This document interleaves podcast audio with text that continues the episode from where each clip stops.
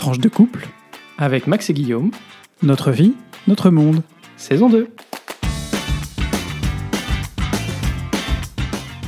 Bonjour, bonsoir, nous sommes Guillaume, et Max, et nous sommes très heureux de vous retrouver pour ce 14e épisode de la saison 2 de Tranche de couple. Épisode qu'on a choisi d'intituler Amour, tolérance et partage. tout un programme. Petit rappel pour ceux qui nous rejoignent, peut-être pour la première fois. Déjà, bienvenue, on est très heureux que vous soyez avec nous. Ce podcast est donc diffusé le lundi tous les 15 jours. Et entre-temps, on se retrouve sur notre page Facebook et sur notre compte Twitter, toujours tranche le chiffre de couple singulier, comme le nom du podcast.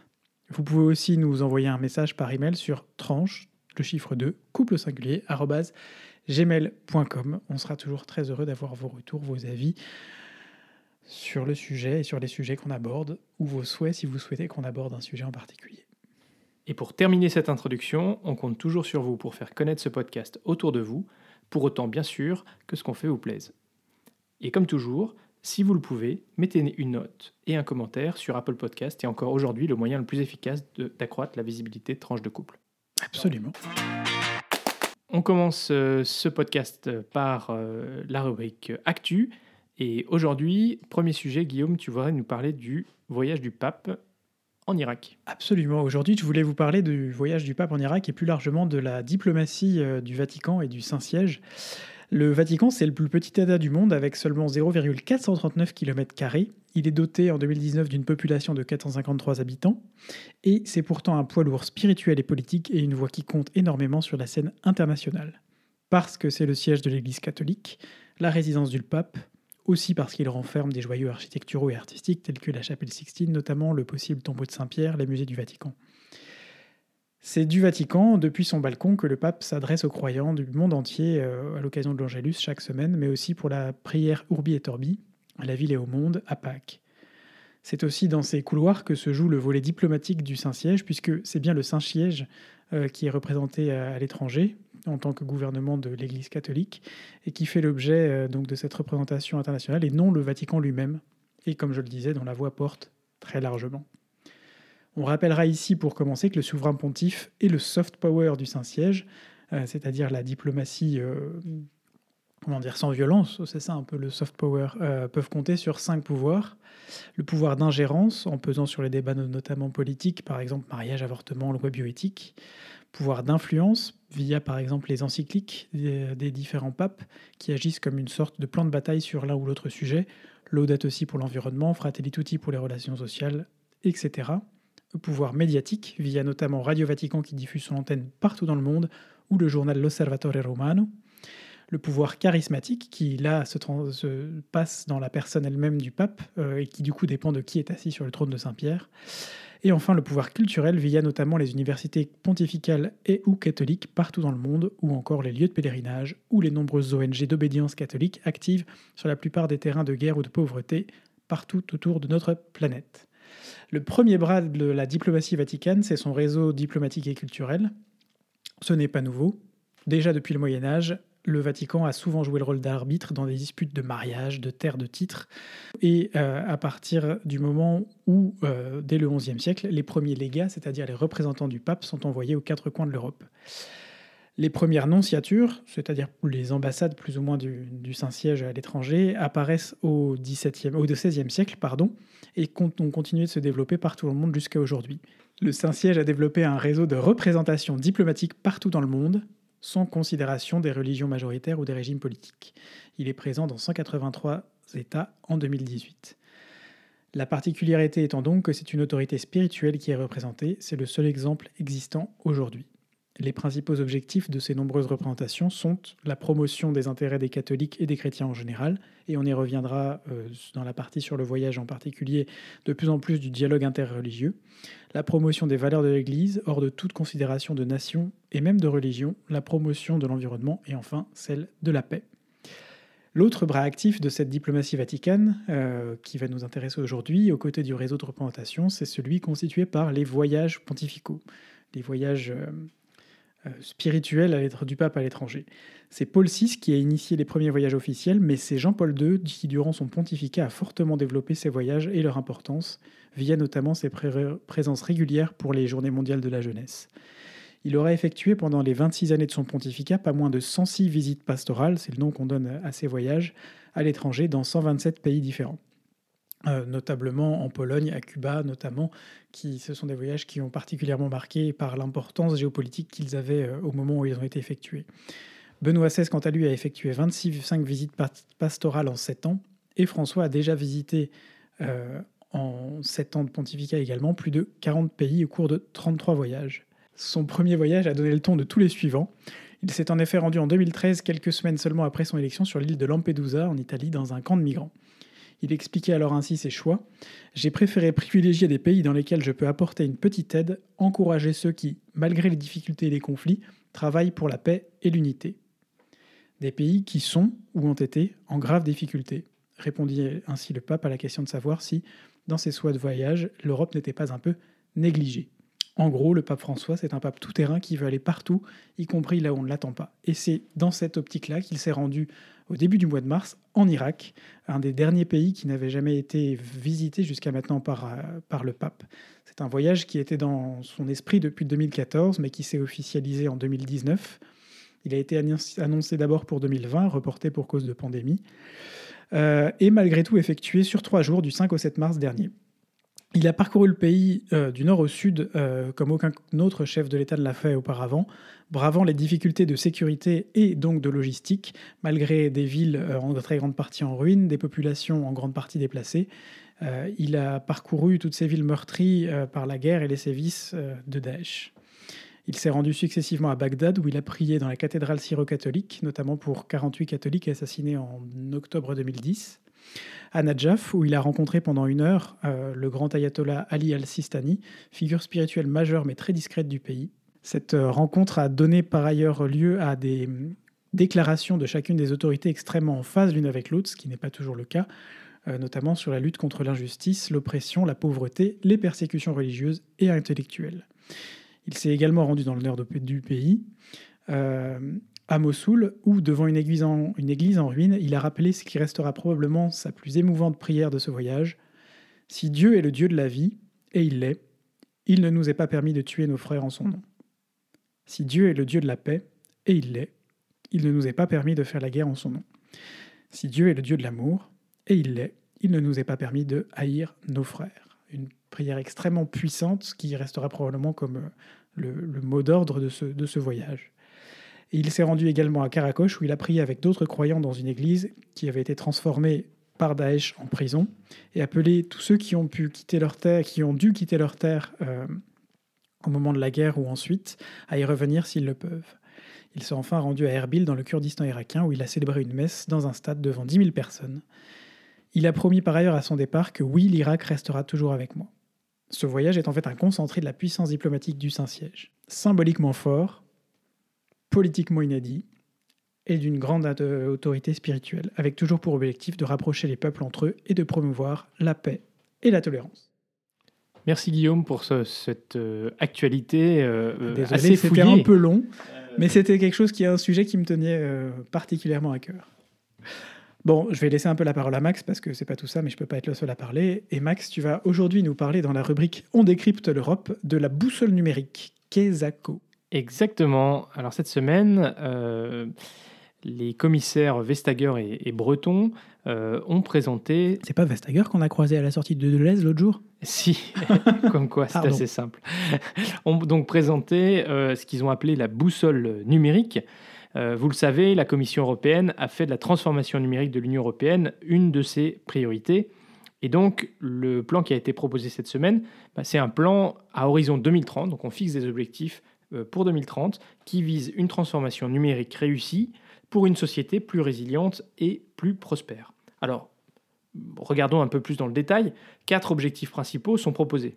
Tout d'abord, que 80% de la population européenne dispose de compétences numériques de base et qu'on ait en Europe un secteur du numérique qui soit dynamique, paritaire, c'est-à-dire qu'il y ait beaucoup plus de femmes qui investissent euh, ce champ d'activité, et hautement qualifié.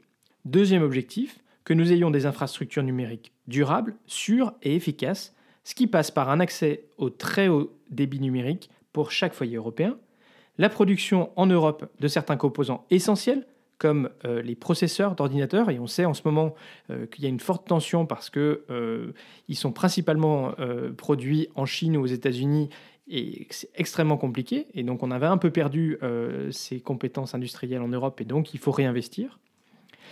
Mais également la maîtrise de l'ordinateur quantique. Troisième objectif, une transformation numérique des entreprises et notamment des PME qui doivent pouvoir utiliser les outils numériques euh, qui sont euh, aujourd'hui développés, euh, tels que le cloud, l'intelligence artificielle et ces différents outils. Un accroissement du nombre de géants européens du numérique, on parle des licornes, et une transformation des services publics qui doivent être accessibles à tous en ligne et 80% des citoyens devraient utiliser un système d'identité numérique, qui soit sûr et sécurisé et qui vous, donc vous permette euh, de pouvoir euh, euh, dire qui vous êtes par cette, ce système sécurisé. Mais du coup, c'est un coup du lobby LGBT s'il y a une des licornes dans cette affaire. et plus sérieusement, on espère juste que les EID fonctionneront un peu mieux que les lecteurs de cartes à puce qui existent aujourd'hui en Belgique. Ça, Alors voilà, après l'idée, c'est que la Commission, elle, promeut un système de standard européen. Chaque nation ensuite le, déploie de sa manière à elle. Donc par exemple, la Belgique est un petit peu plus avancée par exemple que la France. Euh, parce qu'elle a déjà euh, une puce électronique sur sa carte d'identité. Ça arrivera en France à partir de l'été prochain. Ça fonctionne donc, euh, très bien tant que vous n'avez pas acheté un lecteur de carte individuel. Alors cette boussole numérique fixe une réelle ambition. Elle sera appuyée par des financements qui sont issus du plan de relance européen et du budget européen. Vous savez, le plan de relance européen euh, prévoit que 20% euh, de cette enveloppe doit être consacrée à des investissements numériques. Ça sera notamment le cas pour euh, déployer la fibre beaucoup plus dans les pays européens. Alors c'est essentiel pour que l'Union européenne reste un espace attractif, dynamique, autonome quand c'est nécessaire. J'ai mentionné euh, euh, aujourd'hui les grandes difficultés d'approvisionnement en processeurs, euh, mais aussi compétitif face aux autres économies mondiales. reste maintenant à le mettre en œuvre, et au-delà des incitations financières, la Commission va pouvoir aussi s'appuyer sur une revue de ses régulations numériques. On parle ici de la régulation liée au marché numérique européen, ou à celle des services digitaux. Euh, il y a tout un ensemble de régulations euh, qui permettent de, faire progresser, euh, de faire monter le niveau d'exigence et le niveau d'intégration du, marché, commun européen du numérique. Dans les processeurs que l'Union européenne devrait songer à rapatrier certaines compétences. Ça marche aussi pour, pour d'autres, d'autres choses, notamment tout ce qui... on le voit aujourd'hui d'ailleurs avec les vaccins, où une partie des, des soucis d'approvisionnement ne viennent pas tant du fait que les vaccins sortent de l'Union européenne, ça c'est un problème, mais également du fait que faire venir les matières premières de ces vaccins dans les usines, c'est déjà un, un souci. Alors, aussi... Euh, tout à fait, Guillaume. Alors, cette actu, elle était focalisée sur les aspects numériques, mais la Commission a présenté aussi une stratégie euh, industrielle euh, pour l'Union européenne hein, qui vise à identifier un certain nombre de secteurs d'activité dans lesquels on doit développer l'industrie ou redévelopper une industrie en Europe. Et puis, lors du récent Conseil européen lors d'un Conseil européen qui a eu lieu euh, il y a euh, dix jours, euh, les États membres, les chefs d'État et de gouvernement, ont demandé à la Commission d'identifier les technologies et les capacités critiques afin de réduire nos dépendances et nos vulnérabilités dans nos, ce qu'on appelle les chaînes d'approvisionnement, justement pour réduire bah, cette, cette, situation où on mmh. est en fait dépendant et où quand il y a une crise, bah, on voit bien, les frontières se referment, il y a une tension sur les approvisionnements et c'est compliqué. Et ça devient un peu chacun pour soi. C'est aussi euh, bah, quelque chose qui est couvert par ce qu'on appelle euh, l'autonomie stratégique européenne. Mm. C'est voilà, avoir une certaine capacité d'être autonome dans des domaines critiques. Alors, on passe euh, ensuite à, au point Belgitude, Belgitude avec un, un point d'actualité qui est assez dramatique. Absolument. Euh, voilà, aujourd'hui, c'est pas un point belgitude très drôle. D'habitude, on en profite pour, euh, pour vous mettre euh, des choses un peu plus légères. Mais je voulais revenir cette, cette semaine sur l'assassinat d'un homme il y a quelques jours à Beveren, en Flandre. même si le, contexte n'est pas encore tout à fait clair, ce qui est très clair, c'est qu'il il est tombé dans un piège tendu via une application de rencontre dédiée aux, aux, homos. Ça prouve que, même si le motif, le mobile n'est pas encore tout à fait clair. On, ne sait pas si c'était une simple un piège pour le volet qui aurait mal tourné ou clairement un acte homophobe. En tout cas, ça nous montre que rien n'est jamais acquis en matière de droit et de sécurité pour les personnes LGBTQI. Et pourtant, euh, on est en Belgique, qui est l'un des pays d'Europe les plus en pointe en la matière. C'est le deuxième pays à avoir ouvert le mariage aux couples de même siècle dès 2003. La question des droits et des libertés aujourd'hui des personnes LGBT est profondément ancrée dans la société. En fait, ce n'est même plus une question, c'est un fait. Et pourtant, ce genre d'événement tragique nous rappelle que justement, oui, rien n'est acquis et que la justice doit sans cesse rappeler à tous et à toutes que ces acquis doivent être protégés. Ça nous rappelle aussi combien dans certains milieux, euh, l'homophobie est encore forte et jusqu'où elle peut mener, en fait, au pire, à l'inimaginable. Cela pose également la question d'une part de comment mieux sécuriser euh, ces applications de rencontres. Est-ce qu'on peut faire quelque chose? On sait que ces applications sont un peu euh, un nid, des faux profils, des choses comme ça. C'est un peu comme à l'ère de Twitter, Facebook, ça nous montre combien tous ces réseaux sociaux, ces, applications sociales qui apparaissent comme un bénéfice, possèdent aussi tout un côté euh, sombre qu'il serait important, auquel il serait important de s'attaquer pour euh, éviter que ce genre de choses se produisent. Et puis euh, l'autre question, c'est comment faire en sorte que la société puisse continuer toujours à faire avancer la tolérance et combattre la haine, puisque même en Belgique, même là où ça paraissait être un état de fait, euh, c'est toujours remis en question et ça pose aussi enfin la question de la, du rôle de la justice qui doit restaurer euh, puisqu'on apprend, on a appris que les assassins présumés euh, n'en étaient pas à leur coup d'essai en matière justement de, de pièges de personnes, notamment via des applications de rencontres. Voilà, et on rappellera et on ne pourra que rappeler qu'il faut toujours être vigilant pour sa propre sécurité. Si vous utilisez ces applications et que vous, allez à un rendez-vous, eh bien, euh, dites, dites à quelqu'un, ayez quelqu'un de confiance euh, à qui vous, vous dites euh, où vous allez. Où vous allez. prévoyez un mécanisme qui fait que, je sais pas, au bout de, de 10 minutes, cette personne doit vous appeler pour voir si tout se passe bien. soyez vigilant si vous faites venir quelqu'un chez vous. Euh, voilà, les réseaux sociaux, on ne sait pas qui, qui est derrière euh, les profils, euh, et donc soyez vigilants pour vous et pour vos proches. L'anonymat est une bénédiction et une malédiction. Soyez vigilants. Alors on passe à notre rubrique vie de couple. C'est un peu n'importe quoi, soyons objectifs et honnêtes. Ces derniers 15 jours, on vous avait parlé de routine il y a quelques dans le dernier podcast. on aurait bien aimé finalement retourner à la routine. Bon, voilà. Alors, ces derniers 15 jours, bah, de mon côté, euh, ça a été euh, quarantaine. Euh, quarantaine parce que j'ai été cas contact d'un de mes collègues de, de, bureau. oui, un an après parce que. Joyeux anniversaire Covid. Parce qu'il y a, y a un an, en fait, ben, les 15 jours juste avant que le, le, confinement soit déclaré en Belgique, j'étais déjà en confinement parce que un de mes collègues avait été testé positif. Et donc rebelote. Bon, alors je dois dire euh, que euh, peut-être à la différence d'il y a un an, d'une part, on, était maintenant, euh, on a une certaine habitude du télétravail et, du fonctionnement d'Internet, hein, parce que je, rappelle, il y a un an, on venait juste de déménager et on n'avait pas Internet. Donc le télétravail avec la, la, comment dire, les données partagées par le téléphone, c'était un peu compliqué. Euh, et puis à l'époque, euh, ben, on n'avait pas encore d'ordinateur portable professionnel euh, dans mon boulot, alors c'était un petit peu plus compliqué aussi. Donc voilà, bah pour moi, voilà, j'ai pas de symptômes, tout s'est bien passé. Concrètement, j'ai passé 15 jours à la maison à télétravailler, bah, un peu comme d'habitude. quoi. Donc ça n'a pas changé grand-chose. Et puis toi, euh, Guillaume, 15 jours un peu compliqué aussi. Ah, moi, j'ai un peu galéré là. On, se rend compte que, enfin, on se rend compte que faire des, vouloir faire des projets de spectacle vivant en période de Covid, c'est c'est pas simple. C'est physiquement et, mentalement assez éreintant, mais bon, voilà. Hein.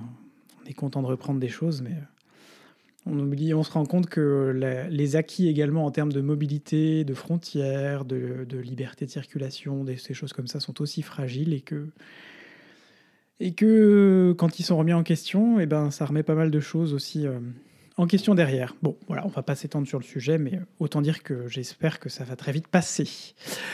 Et sinon, euh, rien à voir, mais ne faites surtout pas ravaler votre façade en hiver, sinon vous allez vous retrouver avec un échafaudage pendant trois mois devant chez vous.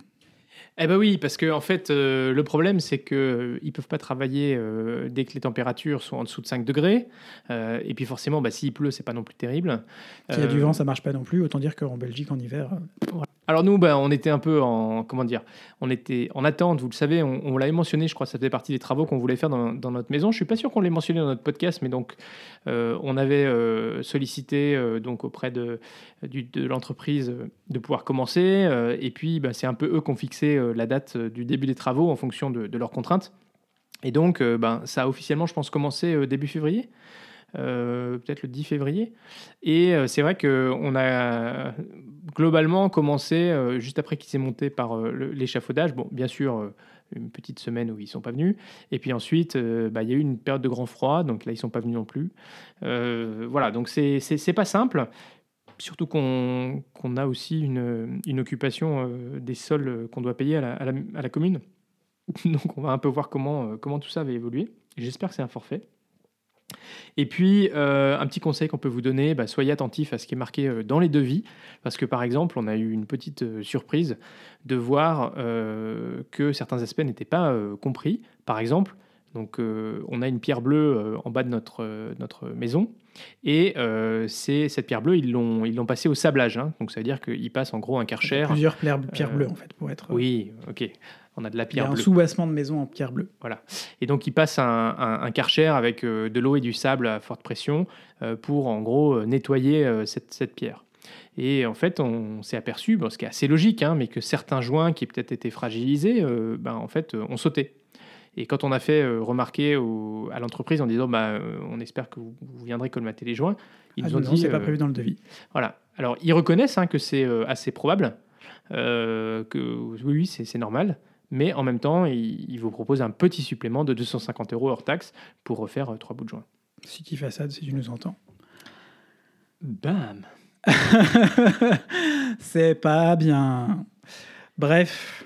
Oh, et sinon, quand même, euh, un point un peu, euh, un peu sympa, un peu cocooning, parce qu'en ce moment, on a aussi besoin de cocooning. Il fait toujours froid. En plus, il recommence à faire humide. Bref. Il pleut pas mal la nuit, alors ouais. quand on dort sous les toits, ben voilà, c'est autre chose. Oh dear. Il faut qu'on vous parle de nos fat boys. Max, tu veux nous parler des Fat Boys? Alors, je sais pas si euh, vous connaissez les Fat Boys. C'est une entreprise américaine euh, qui fait des espèces de poufs. Euh, Toi-même. avec des, des micro-billes à l'intérieur. Mais c'est des poufs un peu géants. Vous en avez sans doute vu euh, des poufs avec des poires et tout ça. euh. Mais là, c'est vraiment des trucs un peu géants. Euh, et euh, ben, on s'était dit, notamment dans notre studio qui me sert aussi de bureau et, d'espace de prière, de lecture, euh, voilà, on, a pas mal de, lumière euh, l'hiver, notamment de, soleil. Euh, et donc, euh, que c'était un petit espace sympathique où on pourrait lire. Et donc, on s'est euh, finalement euh, dit qu'un fat boy, ça pourrait être assez chouette. Absolument. Et donc, euh, ben, on a eu la chance d'avoir un fat boy pour Noël. Euh, Joli fat boy rouge. voilà. Et puis, ben, en fait, ce fat boy, on l'a mis dans le salon. On s'est rendu compte qu'il manquait quelque chose ailleurs aussi. Et du coup, ben, on n'avait toujours pas de fat boy dans, bah, dans cet espace sous le toit. Donc, on a, on a investi dans un deuxième fat boy. Et on doit dire, euh, bah, c'est assez top. Euh, c'est très agréable. On peut être euh, voilà assis pour travailler, on peut Couché être couché, dessus. on peut être euh, voilà, on peut être à deux, tout seul. Enfin, c'est vraiment Quasiment très très debout agréable. si on veut se mettre devant un bureau, c'est aussi possible. C'est un peu moins confortable, mais ça passe. Alors, je dois dire qu'on avait eu aussi l'idée par le fait que euh, chez mes parents, il y a, il y a un fat boy d'extérieur euh, qui avait été euh, comment dire, acquis pour être autour de la piscine. Et donc, c'était aussi une bonne inspiration. Absolument. Bref, une grande réussite, ces fat boys. Alors, on a la- on a l'espoir que vous aussi, vous pourrez en profiter euh, lorsque les frontières ouvriront. bah, c'est pas encore pour demain. Euh, a priori, pas avant le 1er mai. Allez, courage. On y est presque. Alors par contre, même si les frontières n'ont pas été rouvertes, la bulle sociale a néanmoins été euh, bah, élargie. hein. Champagne Enfin, on vous parle de la bulle sociale extérieure, bien sûr, et non pas de la bulle sociale intérieure qui reste à une personne extérieure au foyer. C'est assez limité. Alors, on vous parle, hein, bien sûr, euh, une personne extérieure au foyer, vous pouvez faire venir chez vous et que vous pouvez, euh, enfin, avec qui vous pouvez euh, être sans masque. Euh, donc, à l'extérieur, on, on est passé désormais de 4 à 10 personnes. Et l'extérieur, c'est à la fois dans les parcs, dans la rue, mais aussi dans votre jardin. Et donc, comme l'a précisé le, ministère, le ministre de l'Intérieur, si ces personnes doivent aller aux toilettes, elles ont le droit d'aller à l'intérieur de votre maison pour aller aux toilettes. Et ça, c'était seulement la deuxième, la deuxième information. La première information très importante, c'est que désormais, ces personnes ont le droit de passer à travers la maison à l'intérieur pour pouvoir se rendre dans le jardin. Et oui, eh oui parce que notamment à Bruxelles, les cours euh, n'ont pas d'accès direct à la rue. Il faut passer par, le, par, par, par le, la maison. Absolument. Ma Bref, foi, ma foi. allez. Bah, alors, man- manque plus néanmoins euh, un, un espèce de petit réchauffement du temps, hein, parce que, comme l'a dit Guillaume, on, on est plutôt dans un temps de fraîcheur, de froideur, d'humidité, de pluie. Euh, qui n'incite pas forcément à se retrouver à 14 heures. Après, il faut dire que euh, quand ils ont pris ces mesures, on était à la fin du mois de février, on a eu une espèce de, de, de- de demi, de demi-printemps qui s'est Ouais, de s'est deux, calé, trois jours, quoi. de 2-3 jours, où tout le monde était dans les parcs, c'était un peu le bazar d'ailleurs. Mais bon, Bon, donc on espère pouvoir bientôt à 10 personnes se retrouver euh, pour des grandes balades, euh, pour Mhm. se retrouver à l'extérieur dans, un, dans une étendue d'herbe. Effectivement, bah, quand on a eu ces deux, trois petites euh, jours de, de chaleur, on a vu des, des prairies, des prairies, bondées. C'était un peu too much d'ailleurs. Euh, et puis, bah, du coup, euh, malgré le froid, nous, on en a profité la semaine dernière pour faire une chouette balade euh, d'une trentaine de kilomètres en vélo dans la forêt de Soigne. c'était bien, il faisait très beau. C'est une grande forêt au sud au sud-est de Bruxelles qui est pas très très loin de chez nous et on espère bah, aussi avoir l'occasion d'aller nous balader avec vous euh, quand vous viendrez nous voir. Absolument, absolument.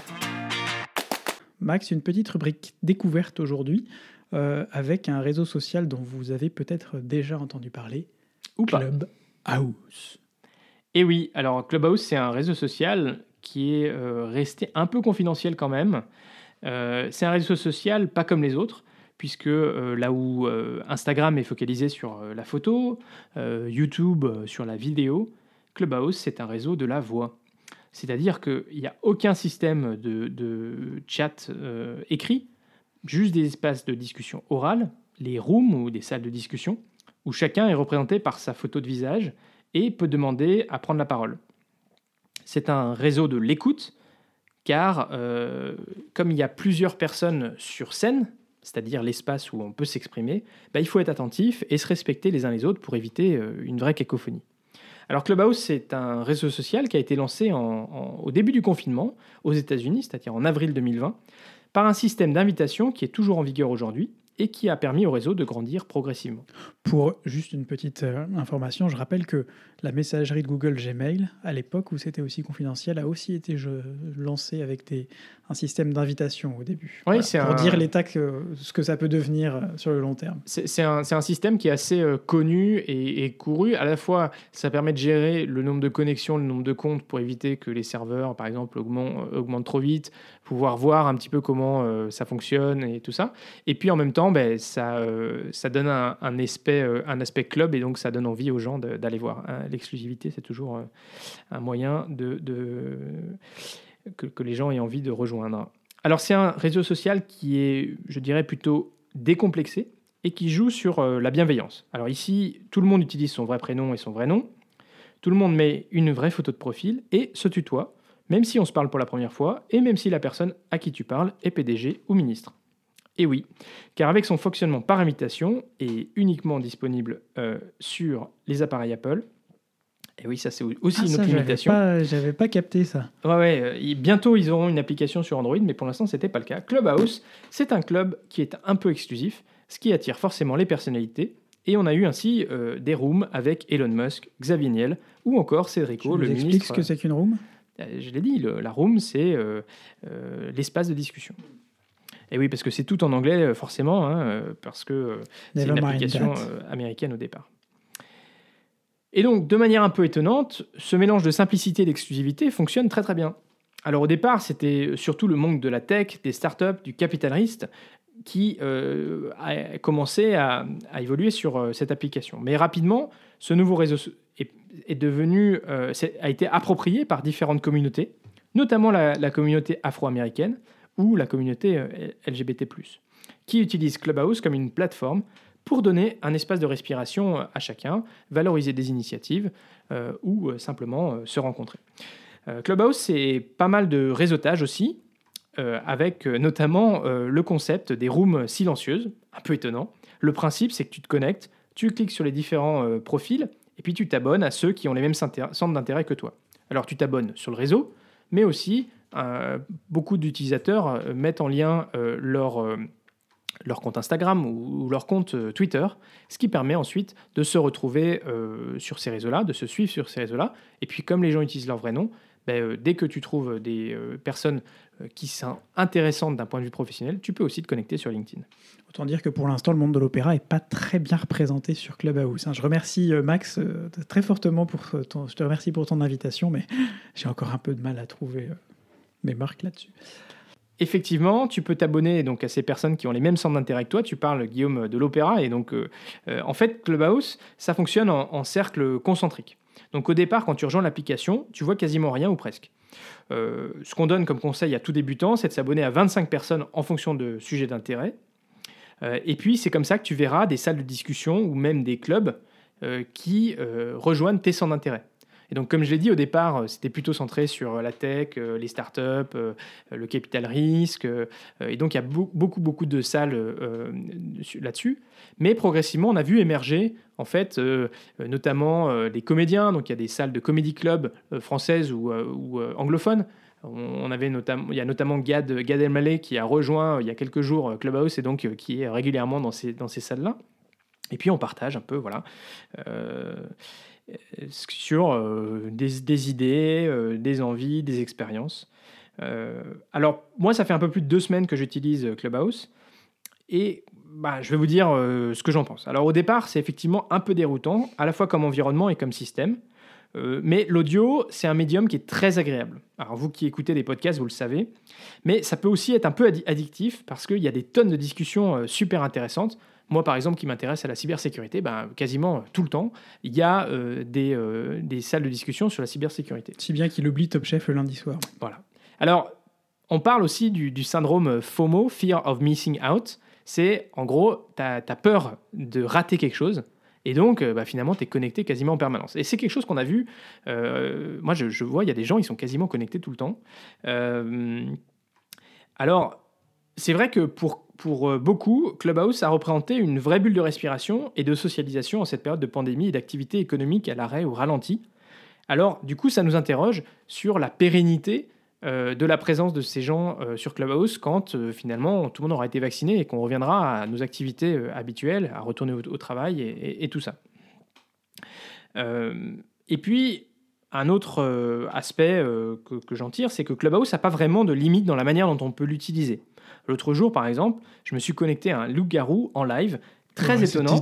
mais en fait, ça marchait super bien. J'ai adoré. Ouais, c'était très chouette. Alors, bien sûr, dans ce cas-là, il faut compléter Clubhouse euh, d'un système de, chat ou de WhatsApp ou de signal ou euh, parce que euh, forcément, pour que le modérateur puisse parler avec la petite fille ou que voir les loups-garous discuter entre eux, bah, il faut avoir un, un, système complémentaire. Ça doit être sympa en zoom le loup-garou. On devrait essayer de faire des zooms loup-garou là encore, tu devras aussi avoir un, système de chat pour compléter. Mais il y a un système de chat dans Zoom, c'est pour ça que... Euh, oui, de chat individuel, euh, avec, plusieurs personnes. Pas bilatéral, mais avec euh, si tu as deux ou trois loups-garous qui se parlent entre eux, il faut qu'ils puissent se parler. Ah ouais, mais après c'est compliqué tout ça. et alors une autre question que j'ai, c'est au fur et à mesure que ce, le clubhouse deviendra plus, plus commun, où il y aura de plus en plus d'utilisateurs, parce que effectivement, quand tu es invité à rejoindre Clubhouse, ben, on te donne d'abord deux invitations. Euh, et puis, euh, lorsque tu utilises l'application, ben, on te donne encore euh, des invitations supplémentaires. donc, n'hésitez pas surtout à demander aux gens que vous connaissez de vous donner une invitation. Ben, au fur et à mesure que, Clubhouse va devenir plus, plus massif, on peut se demander si cet esprit de bienveillance va perdurer. Et naturellement, le rôle des modérateurs des salles de discussion sera tout à fait clé. Tout comme les règles de Clubhouse. Par exemple, si un utilisateur est exclu parce qu'il euh, a créé une salle de discussion euh, sur un, sujet euh, qui était à l'encontre des règles d'utilisation, ou s'il est rentré dans une, dans une room et qu'il a foutu le bazar, bah, il peut être exclu. Mais la personne qui l'a invité à rejoindre Clubhouse sera lui aussi exclu. Donc il faut faire attention à qui tu partages ton, ton invitation. Voilà, en bref, une expérience très intéressante, mais attention à pas devenir addict. Absolument. Bah, la conclusion que je tire de tout ce que tu nous dis, là, Max, c'est euh, que enfin euh, le désespoir euh, lié au, Covid et d'ailleurs en règle générale de la génération Y en mal de podium a enfin trouvé sa parade. On peut tous partager une réunion informelle, un petit chat, un petit coffee break avec un ministre, un PDG ou un humoriste. Et voilà, c'est déjà la fin de cet épisode euh, qui, on le rappelle, s'appelait Amour, tolérance et partage. On espère que vous avez compris le fil rouge et à quoi euh, se rattache chacun de ces trois mots euh, dans nos différentes rubriques et, et sujets qu'on a traités aujourd'hui. Et oui, pour le coup, on avait vraiment réfléchi à ce, à ce nom qui est un peu moins euh, original que d'habitude, mais qui Bon, non, il assez est plutôt bien. original. Non, c'est sympa. Alors, si, si cet épisode vous a plu, n'hésitez pas à le partager sur vos réseaux sociaux. Hein, sur Twitter, sur Facebook, voilà, il y a quelqu'un qui. euh, Max euh, va avoir son petit travail de montage maintenant, une heure, une heure et demie. Et moi, je vais avoir mon petit travail de faire en sorte que vous soyez informés de cet épisode plusieurs fois par semaine sur Facebook et sur Twitter. Donc, allez-y, likez la page Facebook, mettez des likes sur, sur Twitter, Partagez. retweetez, partagez, envoyez. euh, Dites-nous ce qu'on peut faire de mieux parce que nous aussi, ça nous intéresse de savoir encore une fois comment est-ce qu'on peut progresser. On sait que tout n'est pas parfait. C'est un podcast personnel où on parle de, aussi des choses qui nous touchent personnellement, mais on sera ravis de vous écouter. Et faites-nous aussi partager peut-être des choses, faites-nous découvrir des choses, et puis on en parlera dans un prochain épisode. Clubhouse, c'est déjà faire. Je, je- et je veux pas faire un spoiler, mais Twitch, c'est pour la prochaine fois, donc soyez un peu originaux. Voilà, donc on vous retrouve dans tous les cas pour un prochain épisode dans 15 jours. Et puis bah voilà, d'ici là sur Twitter, Facebook, Gros bisous. Continuez à sortir masqué, on vous embrasse, à très vite. pour de nouvelles tranches vitaminées.